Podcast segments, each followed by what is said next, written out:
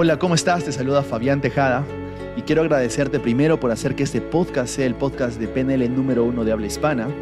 Gracias por sintonizar este nuevo episodio de su podcast favorito de PNL y Principios para tu éxito. Así que gracias, nos vemos ahí dentro. Iniciamos nuevamente con esta serie de episodios enfocado directamente a los hábitos, cómo realmente puedes instalar hábitos que sean saludables o que estén alineados hacia tus objetivos para que tengas éxito en la vida y también cómo nosotros podemos eliminar esos malos hábitos que sabemos que nos están perjudicando, sabemos que nos hacen mal, nos quitan energía, nos impiden alcanzar el éxito y de alguna otra forma queremos eliminarlos pero no sabemos cómo, ¿cierto? En el capítulo 1 exploramos un poco el inicio con respecto a los hábitos, comportamientos, programación mental. Ya imagino que lo has escuchado, lo has visto. Y ahora vamos a hablar de algo que también es importante, la relación que existe directamente entre los hábitos, los sistemas o digamos la serie de hábitos y comportamientos que tienes que, que, tener para alcanzar un objetivo versus el tener una meta u objetivo. Aquí hay ciertas apreciaciones con respecto interesantes de lo que hace el autor. Como ya saben, estamos utilizando como libro base el libro de hábitos atómicos de James Clear. Es un bestseller que se mantuvo creo como 6 o 7 años eh, en los libros más vendidos en Amazon.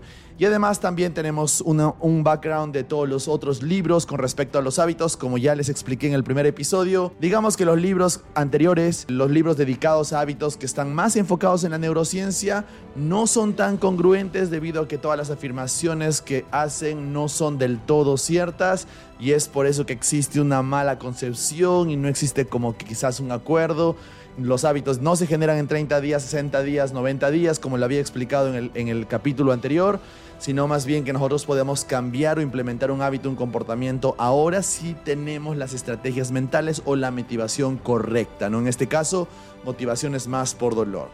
No quiero descartar el principio de que nuestras neuronas tienen un tiempo para formar un patrón neurológico y eso este, si es alimentado con intención y con repetición, que es básicamente los fundamentos del hábito, se genera un comportamiento que luego se automatiza en nosotros y se convierte esto en un hábito, ¿de acuerdo?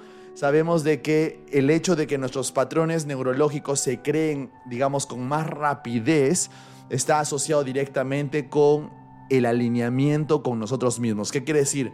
Que para nosotros es mucho más fácil implementar un hábito y ese hábito se implemente o se instale en nosotros o los patrones neurológicos se creen o los circuitos neurológicos se creen con mucha facilidad, eso tiene un tiempo, pero el tiempo está directamente relacionado si ese hábito está, digamos, asociado a una intención, a una emoción que digamos que en nuestros términos vendría a ser está alineado a tu propósito, tienes un motivo para hacerlo, está alineado a tus objetivos y tu objetivo está alineado a tu, a tu propósito.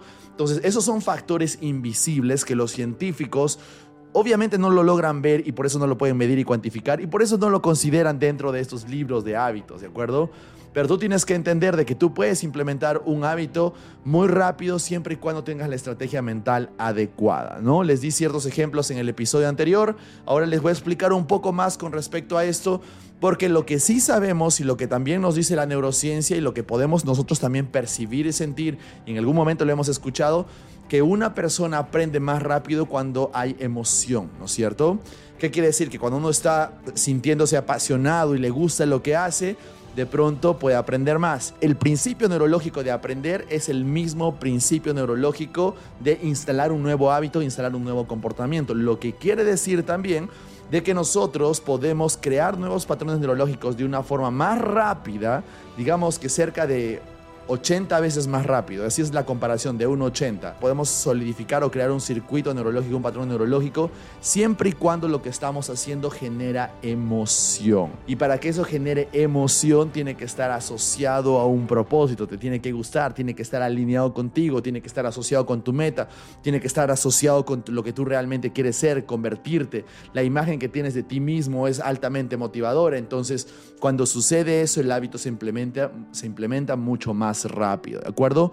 Son factores que lo voy a seguir explicando en estos episodios que estamos trabajando sobre los hábitos, pero quiero aclarar este punto porque muchas personas dicen, bueno, hay que la neurociencia y el poder del hábito y todo eso, pero sabemos de que eso no es tal del todo cierto y es porque no pueden ver cosas invisibles como la mente inconsciente y el propósito de uno y los motivos de uno, ¿no?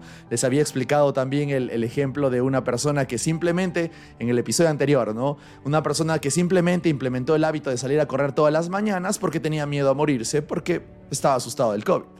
¿No? Entonces fue una persona que implementó un hábito inmediatamente porque tenía la correcta motivación, ¿de acuerdo? Fue una motivación por dolor, sí le funcionó. Recordemos que el mayor, el, digamos, el 90% de las personas más se motivan por dolor que por placer.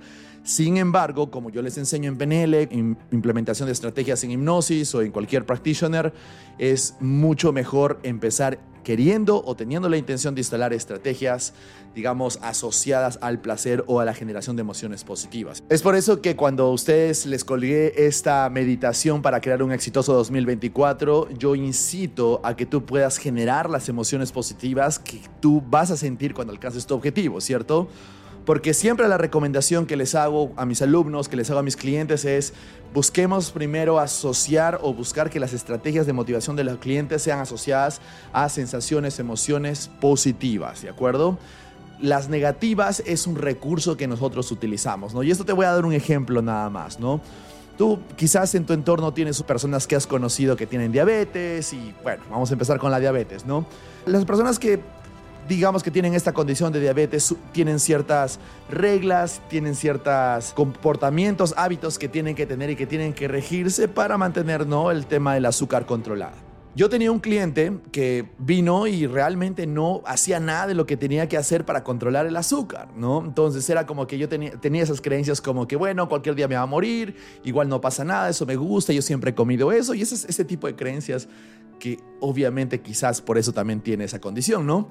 Pero bueno, eh, utilicé estrategias de posibilidad, estrategias este, de instalación de estrategias de motivación positivas para que tenga más movilidad, para que pueda tener más vida, más, más vitalidad, para que pueda jugar con sus nietos, que amaba a sus nietos. Entonces con eso es como que, que lo quería motivar, pero no surgía ningún cambio a nivel de comportamiento, a nivel de hábito. Pues entonces tuve que sacar el as bajo la manga y decirle, bueno, no quería decirte esto, pero entonces, ¿qué vamos a hacer cuando te corten una pierna, ¿no? Y de pronto la persona se imaginó que no tenía una pierna y se imaginó que no podía correr y automáticamente empezó con, digamos que asustarse, obviamente, es una estrategia motivada por dolor, ¿no? Y ese mismo miedo a que no le corten la pierna empezó a tener mejores hábitos y comportamientos para controlar su diabetes, ¿no? Entonces, digamos que los comportamientos y los hábitos están asociados a la estrategia mental que nosotros tenemos.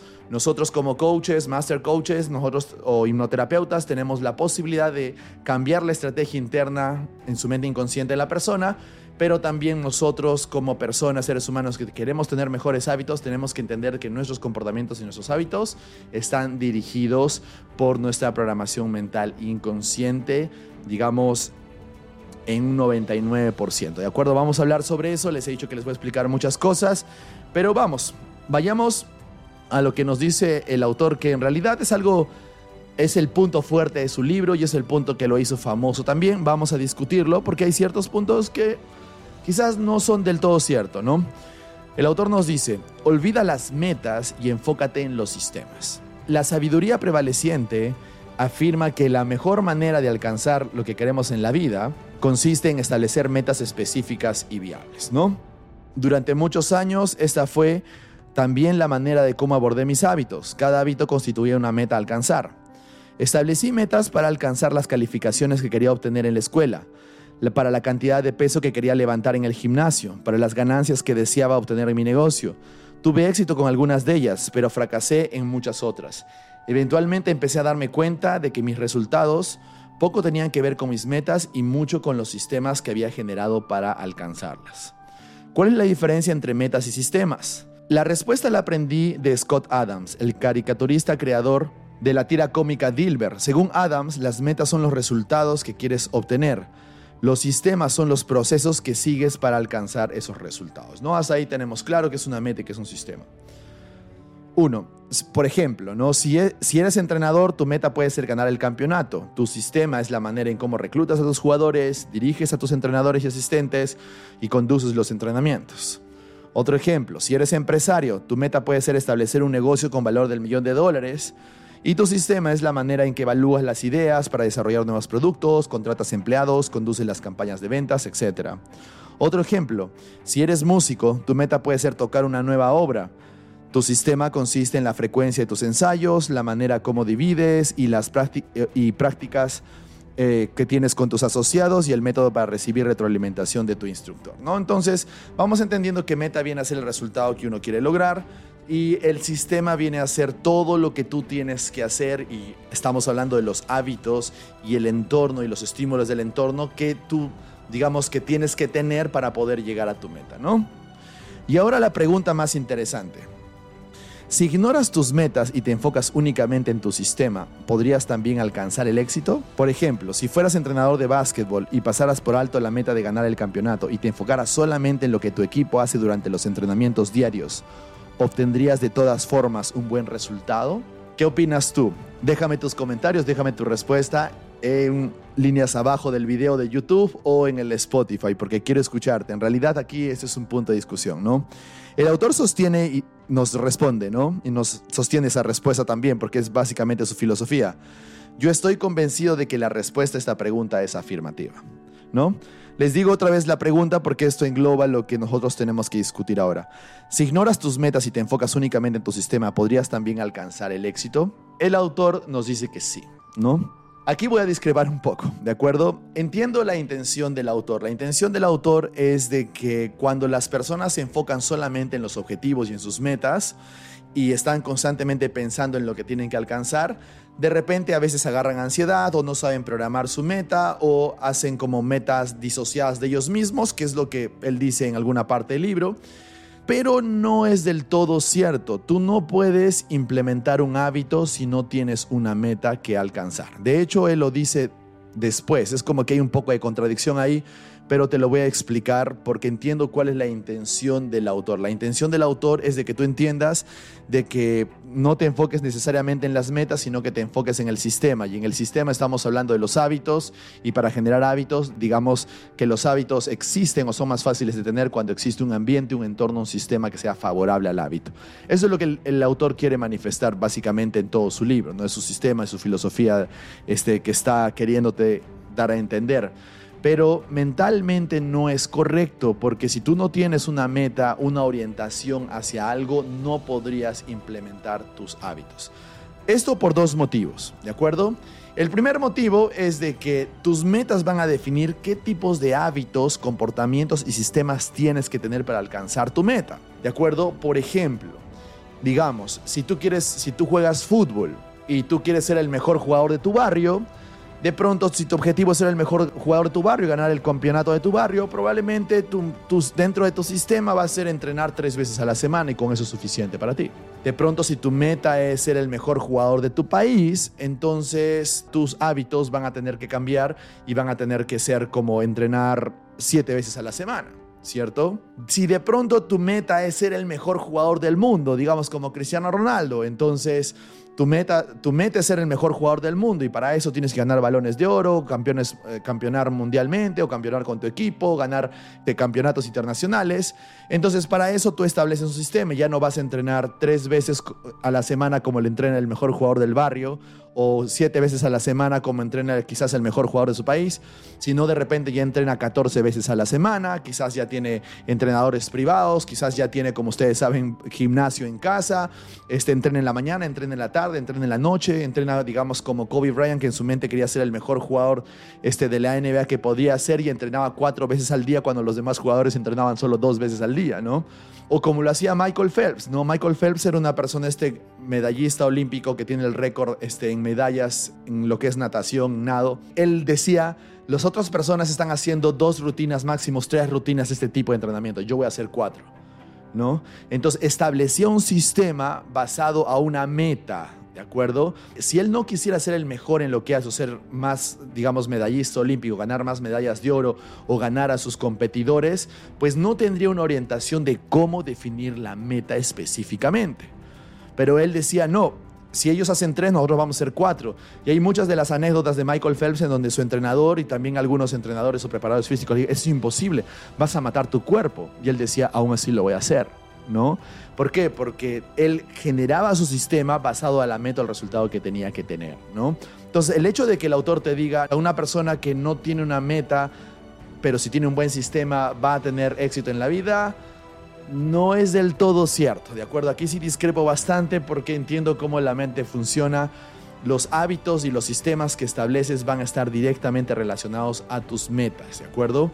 Ahora, de hecho que lo menciona después, de hecho que dice, lo menciona de alguna forma que depende de tu meta, tú estás este, generando tu sistema y todo eso pero en algún punto él quita la importancia al hecho de tener una meta. Entonces es como, quieres ser el mejor jugador del campeonato y quieres ser el mejor jugador del campeonato, tienes que establecer una meta o un sistema de acuerdo a eso. Pero si eres disciplinado, pero no estás haciendo nada que te lleve a ser el mejor jugador del campeonato, no vas a ser el mejor jugador del campeonato. Vas a ser quizás un buen jugador, quizás vas a tener un buen rendimiento en, lo que practicas, pero no vas a ser el mejor o no vas a ganar el campeonato, ¿no? Entonces, la meta sí es importante. Ese es el primer motivo. La segunda razón es el hecho de que el autor al decir que las metas no son importantes y que nos enfoquemos en los sistemas, es el hecho de que tú no puedes enfocar un sistema o unos hábitos si no tienes una orientación hacia algo. Es similar a lo que les dije hace un momento, pero ¿a qué voy? Que para la mente, si no hay un propósito del por qué debería pensar, actuar de esa forma, no lo va a instalar, ¿de acuerdo? Es como que tú dices, bueno, quiero implementar el hábito de la lectura, quiero leer todos los días media hora. Y yo te pregunto, ¿para qué quieres hacer esto? ¿Qué lograrás cuando lo hagas? No, nada, porque me parece que es un buen hábito. Téngalo por seguro que esa persona no lo va a hacer y no va a implementar ese hábito. He entrenado a cuántas empresas, empresas de redes de mercadeo, inmobiliarias. Este, siempre hago esta pregunta cuando hago conferencias grandes de mil, dos mil, tres mil personas y les digo, ¿quiénes consideran que la lectura es importante? Y todo el mundo levanta la mano, ¿no? Luego les digo, y bueno, ¿quiénes leen un libro al, mes? Y las manos empiezan a bajar, ¿no? ¿Quiénes leen un libro a la semana? Y las manos empiezan a bajar y luego te ves a dos personas ahí con la mano levantada, ¿no? Entonces, ¿por qué? Porque muchas personas pueden considerar que tener hábitos buenos son buenos, ¿de acuerdo? Nos, hacen sentir bien y nos hacen quizás lograr algunas cosas, pero no vas a instalar un hábito bueno simplemente porque crees que es bueno. Entonces, si tú le dices a una persona, voy a leer una, voy a leer, este, voy a implementar el hábito de lectura y voy a leer todos los días media hora, y no tiene un por qué ni un para qué, no tiene un propósito, no tiene un objetivo, entonces, esa persona no va a implementar ese hábito inconscientemente. Tu mente inconsciente necesita una orientación, necesita un porqué, ¿de acuerdo? Para que tú hagas algo. Sea por dolor o sea por placer, está basado en las estrategias que uno tiene, pero necesitas eso. El autor dice, no, pero tú puedes este, cambiar tu identidad y decir, bueno, tú puedes decir que ahora vas a hacer algo, vas a salir a correr todas las mañanas y eventualmente te vuelves un corredor o creas la identidad de corredor no es del todo cierto, ¿de acuerdo? Ahí sí es como que discrepa un poco el autor, bueno, entiendo que son diferentes pensamientos que podemos tener, pero sabemos de que eso no funciona así, sabemos de que una persona instala un hábito siempre y cuando tenga un propósito y muchas veces los propósitos se hacen mucho más específicos con un objetivo SMART. Entonces, imagínate una persona, uno quiere instalar el hábito de lectura, pero no tiene un propósito, no lo va a instalar. Estoy seguro que en algún momento has querido instalar un hábito saludable y no has podido, ¿no? Déjame eso en los comentarios. ¿Cuántos hábitos has querido instalar? y fracasaste en el intento, ¿no es cierto? Estoy seguro que han habido muchos por ahí. Pero han habido hábitos que quizás has tenido éxito porque tenías una orientación y una meta, ¿no? Una cosa que diga una persona y diga, por ejemplo, voy a aprender una habilidad para las ventas, ¿no? Entonces, porque quiero mejorar mi rendimiento y mi meta es vender tanta cantidad en el mes y tanta cantidad en el año, ser el mejor vendedor. Para ser el mejor vendedor y tener esta cantidad de ventas, necesito aprender nuevas estrategias de venta. Dentro del sistema que estás haciendo, aparte de todo lo que tú puedes hacer, de llamar más y todo eso, tú tienes que saber y decir, bueno, quizás voy a este, comprarme un libro de ventas o voy a leer tres libros de ventas, pero realmente para mí es importante ser el mejor de ventas. Entonces, ¿qué va a pasar con la persona? Va a decir, yo voy a ser el mejor, no voy a permitir que nadie me gane. Entonces empieza a leer para conseguir las estrategias de ventas y termina un libro de ventas y termina dos libros de ventas y termina tres libros de ventas porque quiere ser el mejor en ventas. Entonces, su mente inconsciente va a empezar a, digamos, a asimilar esos nuevos comportamientos porque tiene una orientación, un objetivo. Muchas personas me dicen, bueno, antes era disciplinado y ahora no. Estoy seguro de que antes tenías una meta y ahora ya no la tienes. Antes tenía este hábito y ahora ya lo dejé de hacer. Estoy seguro que antes estás motivado para hacerlo y ahora no. Además de que quizás tus contextos cambiaron y tus responsabilidades cambiaron, ¿de acuerdo? Entonces, entendamos esto, por favor, ¿ya? La meta sí es importante y el sistema es igual de importante, ¿ya? Esa es la forma en cómo se los voy a ir explicando. El autor sostiene que las metas no son importantes. Bueno, yo les digo que las metas son igual de importantes que los sistemas. Los sistemas son muy importantes porque los sistemas también son anclajes espaciales inconscientes. Se los voy a explicar cómo lo vamos a ir o cómo el autor lo explica, pero entendamos esto, tienes que tener un propósito, ¿no? Tienes que tener un propósito. Sigamos. Entonces, el autor dice, ¿a qué me refiero cuando afirmo esto? ¿Son las metas totalmente inútiles? Por supuesto que no. Las metas son buenas para establecer una dirección, pero los sistemas son mejores para realizar verdaderos progresos. Un montón de problemas surgen cuando pasas demasiado tiempo pensando en tus metas en lugar de dedicar el tiempo a diseñar tus sistemas. Entendamos la perspectiva del autor. Lo que dice el autor es cierto también, pero si es que estamos haciendo las cosas bien, con respecto a lo que les he enseñado en la forma en cómo podemos diseñar un, futuro exitoso, objetivos SMART, entonces no tendríamos problema. Por ejemplo, el autor dice, el problema número uno, los ganadores y los perdedores comparten las mismas metas. Tenemos un serio prejuicio cuando se trata de juzgar las metas de los demás. Tendemos a confundir éxito con supervivencia. Nos concentramos en las personas que logran ganar, los sobrevivientes, y de manera equivocada asumimos que sus ambiciosas metas los condujeron al triunfo. Al hacerlo, no nos damos cuenta de que muchas otras personas tenían la misma meta, pero no consiguieron tener éxito. Todos los atletas olímpicos desean ganar la medalla de oro. Todos los candidatos quieren obtener el empleo. Si la gente que tiene éxito y los que no consiguen comparten la misma meta, esta última no puede ser la que distingue a los ganadores de los perdedores. Bueno, es entendible lo que dice James Clear, ¿no? En este caso está diciendo de que los ganadores, los ganadores y los perdedores comparten la misma meta, pero obviamente en este tipo de competencias solo puede haber un ganador y otros cuantos perdedores, ¿no es cierto? Es parte de la competencia en los deportes y etcétera, etcétera, ¿no?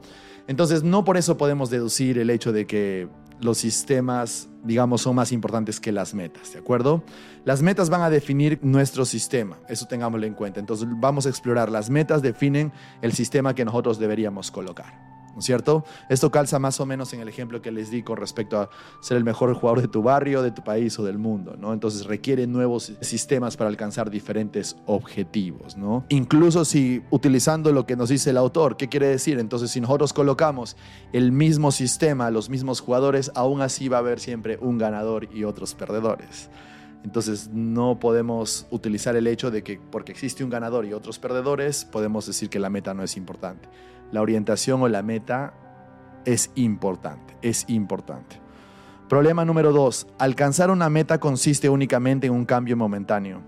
Imagina que tienes una habitación muy sucia y desordenada y que se establece la meta de limpiarla y ordenarla. Si reúnes la energía para poder hacer el trabajo necesario, entonces habrás ordenado tu habitación al menos por un momento.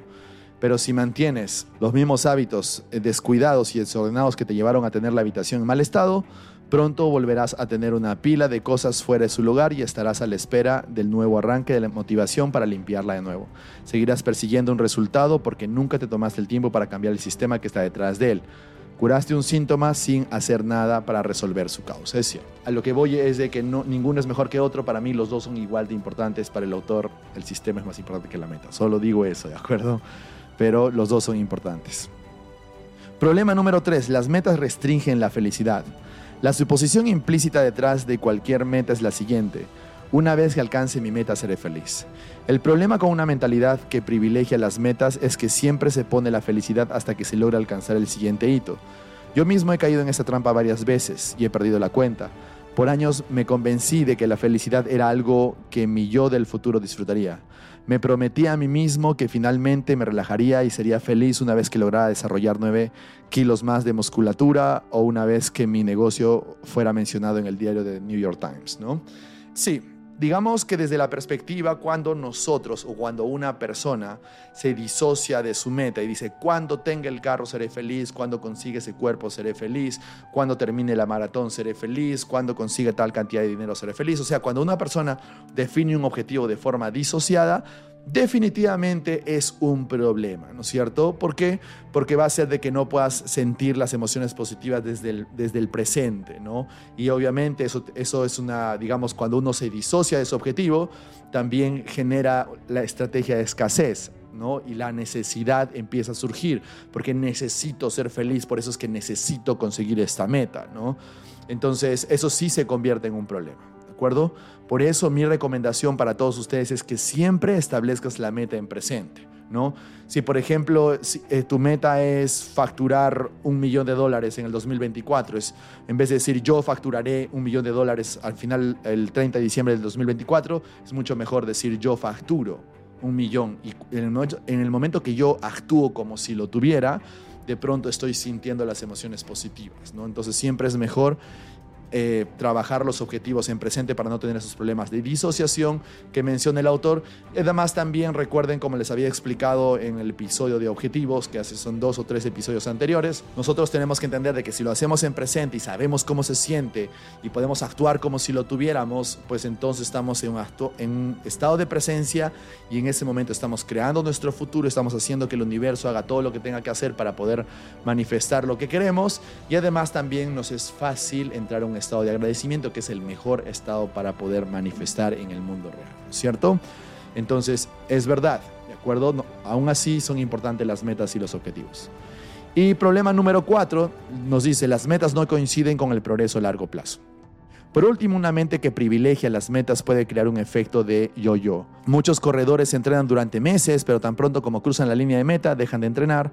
La carrera ya no está ahí para motivarlos. Cuando todo tu trabajo se enfoca en la meta en particular, ¿qué queda para motivarte una vez que la alcanzas? Esta es la razón por la cual muchas personas regresan a sus viejos hábitos malos una vez cuando alcanzan la meta. Esto es verdad, ¿no es cierto? Cuando una persona de pronto establece unos hábitos para alcanzar ciertas metas, luego como ya no tiene un objetivo, deja de tener este, el comportamiento los hábitos que lo llevaron a cumplir esa, esa meta, ¿no es cierto? Entonces, eso es cierto, ¿de acuerdo? Por eso dentro de los principios del éxito, siempre les digo, cuando alcancen un objetivo, ¿qué es lo que tienes que hacer inmediatamente después? Colocarte uno más grande y más atractivo, ¿no? Si ya llegaste a la cima de la montaña, busca otra montaña mucho más alta para poder escalarla, ¿no? Nosotros somos seres humanos que estamos construidos para seguir escalando, seguir escalando, seguir escalando, seguir creciendo. Entonces, ese principio tenemos que entender. Ahora, hay algunos hábitos que sí los van a tener que instalar realísticamente hablando para alcanzar ciertas metas específicas. Pero hay algunos hábitos que los puedes tener para toda una vida que sea una forma de identidad tuya, ¿cierto? Por ejemplo, si de pronto digamos que tu objetivo es ser el mejor vendedor en la empresa en donde tú estás, y para ser el mejor tienes que facturar cierta cantidad de dinero en el año. Entonces, todos tus hábitos están ligados a generar esa meta en el año, ¿no? Luego, digamos que generas un sistema, hábitos, lees, aprendes PNL, practicas los patrones, haces el número de llamadas por día que tienes que hacer, instalas muy bien los hábitos, tienes un propósito, tienes una meta, haces todo lo que tienes que hacer y llegas a ser el mejor de tu empresa. Luego al día siguiente viene tu, jefe y te dice, ¿sabes qué? Eres muy bueno haciendo lo que haces, ahora te promuevo para que dirijas un equipo de, de vendedores. Entonces el objetivo cambia porque de repente ya tu objetivo no va a ser que tú logres la meta de ser el mejor vendedor, sino de que todos en grupo alcancen la meta. Entonces los hábitos cambian, el sistema cambia, hay algunos hábitos que ya no van a ser necesarios en ese nuevo sistema, vas a tener que implementar nuevos hábitos. Entonces hay ciertos hábitos, entendamos, de que sí tienen que tener un tiempo de fin, hay otros hábitos que sí tendrías que considerarlos tener toda la vida. El autor sostiene de que no tienes que estar asociado a ninguna meta, porque eso hace de que cuando lo alcances luego ya pierdas la motivación para seguir haciendo lo que estás haciendo. Y no es del todo correcto. Tú tienes que ser lo suficientemente estratégico para saber implementar hábitos necesarios para lograr ciertos puntos y luego de repente cambiar algunos hábitos o implementar nuevos sistemas, nuevos hábitos para tus nuevos objetivos, ¿de acuerdo? Hay hábitos que sí son recomendables, como el autor los menciona, quizás el de ser saludable, correr en las mañanas, hacer ejercicio, leer un libro, meditar. Esos son hábitos universalmente saludables, buenos que todo ser humano necesita para poder estar en una, digamos, en un mejor estado y enfrentar el día, etc. Y son hábitos que obviamente es bueno que tú los implementes para toda tu vida, ¿no? Porque finalmente te ayudan a envejecer mejor y todo lo demás. Pero hay otros hábitos que no, hay otros hábitos que solo los necesitas y tienen un tiempo de fin, ¿no? Entonces, hasta, hasta que lo logres, hasta ese momento, entonces tiene un tiempo de fin, ya lo logré, me muevo hacia, otro, hacia otra instancia, ¿no? Es como lo que le pasó a Kobe Bryant, ¿no? Kobe Bryant cuando fue reconocido por su, por su mentalidad, ¿no? Por su mentalidad mamba, como muchos le decían, entrenaba cuatro veces al día, se levantaba a cuatro de la mañana, este, llegaba al coliseo seis horas antes y estaba sudando antes del partido, ya había calentado todo. Hay muchos casos en donde se iba, por ejemplo, con la selección de Estados Unidos a jugar las Olimpiadas y de pronto todos estaban desayunando y él ya, ya había entrenado en el gimnasio, entra todo, todo sudado, de lo que ya entrenó dos horas al comedor a tomar su desayuno cuando los demás recién se están despertando. O sea, sus hábitos eran perfectos para ser el mejor jugador que podía ser y lograr todo lo que logró, ¿no? Logró eso, ¿no? Logró cinco campeonatos, etcétera, etcétera, ¿no? Logró ser campeón del mundo, este, en las Olimpiadas, tenemos ahí una serie que es excelente, Redeem Team, que está en Netflix, que tienes que verla para saber cómo fueron programados para ganar la medalla de oro. Utilizaron todo lo que les he enseñado en los capítulos anteriores de creación de tu futuro. Todas las estrategias que les enseñé ahí, ahí tú lo ves en la vida real, ¿no? Y luego cuando de pronto se retiró de la NBA por 20 años, no iba a seguir con la misma exigencia, ¿no? Lo que hizo fue dedicarse más a sus hijos, a, sus hijas en realidad, y este, acompañarlas a que jueguen sus partidos, estar más con ellas, y de pronto creó varias empresas, empresas con, con, una de ellas ganó el Oscar porque se convirtió en historiador, animador, etc. Entonces hay muchas cosas que uno tiene que tener en cuenta con respecto a esto. Hay hábitos que sí tienen fecha de término, hay otros hábitos que sí deberían ser considerados para toda una vida acuerdo? Ahí es como que hay una discrepancia con el autor. Creo que todo hábito y todo sistema debe estar sí o sí definido por la meta y, y, la estrategia que tienes para alcanzar la meta. Si ese mismo hábito es saludable para la meta que viene después, pues perfecto. Pero no podemos meter a todos los hábitos en una bolsa, ¿de acuerdo? No podemos hacer eso. Entonces, como dice el autor también, ¿no? Un sistema de hábitos atómicos. Dice, si tienes problemas para cambiar tus hábitos, el problema no, no eres tú, el problema es tu sistema. Los malos hábitos se repiten constantemente, no porque tú no los quieras cambiar, sino porque tú tienes un sistema que no funciona. Tú te elevas al nivel de tus metas, desciendes al nivel de tus sistemas. Esto lo voy a explicar rápidamente.